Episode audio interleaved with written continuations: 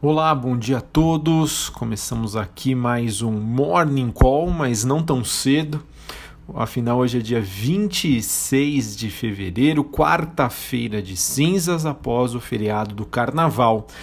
E aí, está preparado aí para a bomba que é esperada para hoje no Ibovespa? Pois é. Os mercados globais têm mais um dia de baixa nesta quarta-feira estendendo a movimentação negativa iniciada no começo dessa semana, enquanto a bolsa brasileira estava fechada por conta do feriado prolongado de carnaval. Mas a expectativa é de que o mercado hoje tenha uma abertura numa forte correção.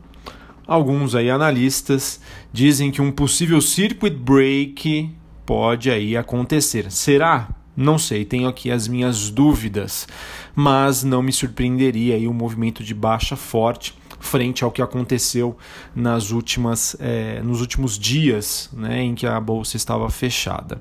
Além disso, a confirmação do primeiro caso de coronavírus aqui no Brasil, envolvendo um paciente de 61 anos que voltou de viagem de trabalho da Itália, a Itália que tem sido um, um, outro foco aí da epidemia fortemente atingida, né, fora da China, e também né, com esse caso aqui no Brasil acabou colocando no radar o nosso país dentre os afetados aí pela essa epidemia. O rápido avanço do vírus fora da China né, e todo o seu potencial impacto na economia global acabaram acendendo esse alerta de aversão ao risco dos investidores. Né? Então, como as bolsas aqui estavam fechadas, hoje há uma expectativa aí de um gap de baixa aí, que eu espero que não seja gigantesco, mas vamos aguardar. Além disso, né, esse caso aqui no Brasil ele pode contribuir para um ajuste né, na, na Bolsa Brasileira, ela que ficou aí fechada nos últimos dias. Bom, só para a gente recapitular né, o que, aconteceu aí nesses últimos é, dois dias em que a Bolsa estava fechada, talvez uma métrica que o mercado gosta bastante de utilizar é do, do índice Brasil Titans que é uma, digamos, é uma ADR, né, que contempla 20 empresas brasileiras mais negociadas na bolsa de Nova York.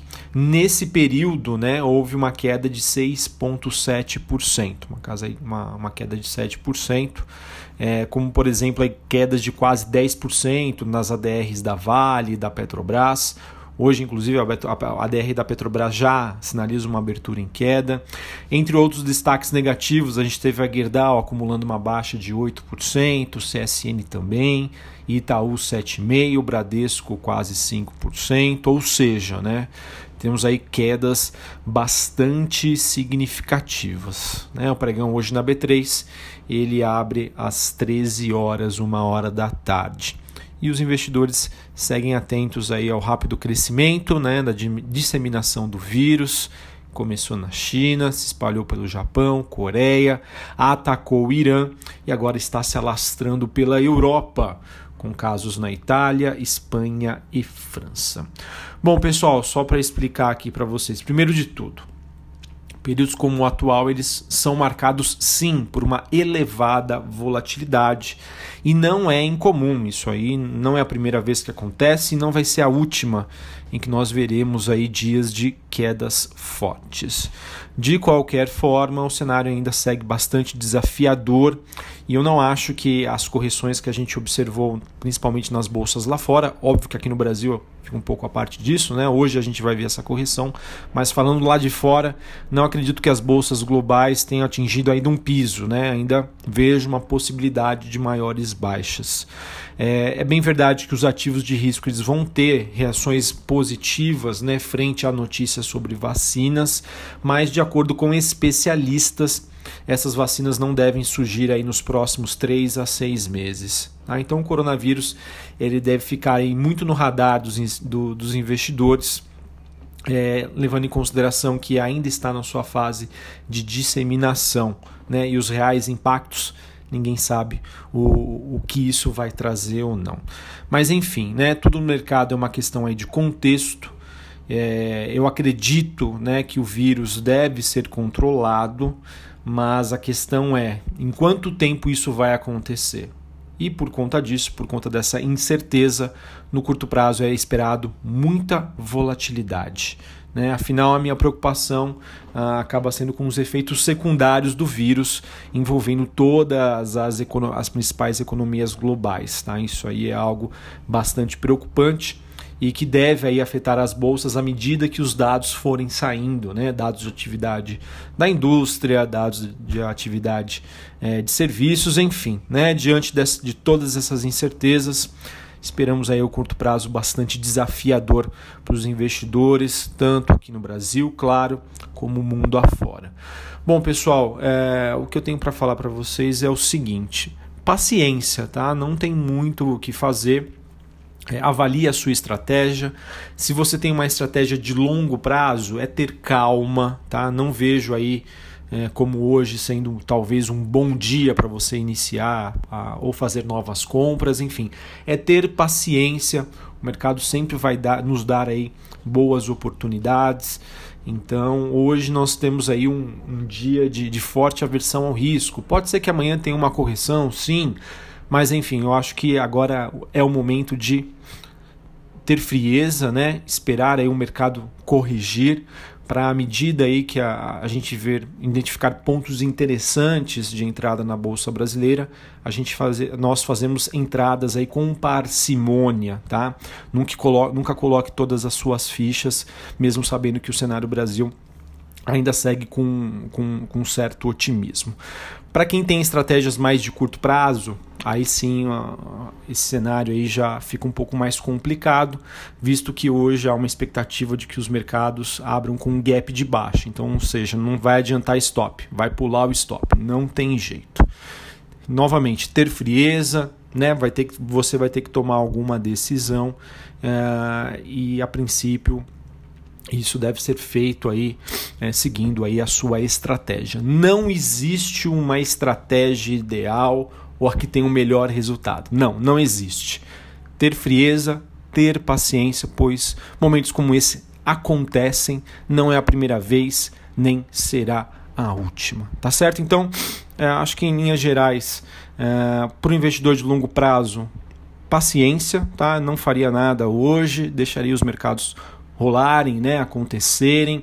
Não acredito que hoje seja um piso, né? Acredito que a bolsa, tanto brasileira quanto global, ainda teria espaço para novas baixas. E à medida que eu identificar algum ponto interessante é, ou atrativo para a bolsa, eu venho aqui para conversar e falar com vocês. Mas a princípio só observaria, ficaria de fora, olhando ali com aquela vontade de comprar, mas sabendo que as coisas ainda podem se complicar um pouquinho mais. Então, paciência é a palavra do dia.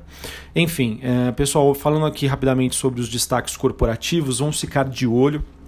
Na, na semana passada, antes do, da, da entrada aí do feriado, os Estados Unidos disseram né, que voltarão a comprar carne fresca, ou seja, in natura do Brasil, cujas importações estavam suspensas desde junho de 2017. Tá? Então, é, isso ainda não foram divulgados né, os, a lista de frigoríficos habilitados, mas acredito que JBS, Marfrig e Minerva é, devem reagir positivamente a essa notícia. Não estou querendo dizer que essas ações vão subir hoje, mas elas podem ter uma reação men é, com uma menor intensidade do que o mercado como um todo. Também tivemos na última sexta-feira a Azul anunciando ah, o contrato para a compra da Two Flex no valor de 123 milhões de reais. É, esse é o acordo que foi já anunciado em janeiro, não é nenhuma novidade, mas apenas tivemos aí uma confirmação oficial. Bom, falando sobre a B3, o ritmo né, de anúncios de IPOs continua a todo vapor. Né, até a primeira semana uh, de março, né, a expectativa de que 10 empresas terão aí os seus prospectos arquivados para poderem realizar suas ofertas de ações entre abril e maio, ou seja, o mercado ainda segue bastante aquecido olhando para o Brasil. Dentre eles, né, a gente pode citar a Caixa Seguradora e a loja de roupas esportivas Track and Field. Também tivemos a Curry Construtora e Incorporadoras, eh, ela deve também já fez esse pedido, né? E já tivemos um anúncio de que a Cirela, que mantém parte aí na da sua participação na, nessa construtora, deve aproveitar desse IPO para vender as suas ações. Uh, para finalizar aqui, o grupo Pão de Açúcar informou que a partir do dia 2 de março as suas ações preferenciais elas serão negociadas em virtude de uma conversão de cada uma dessas ações por uma ação ON.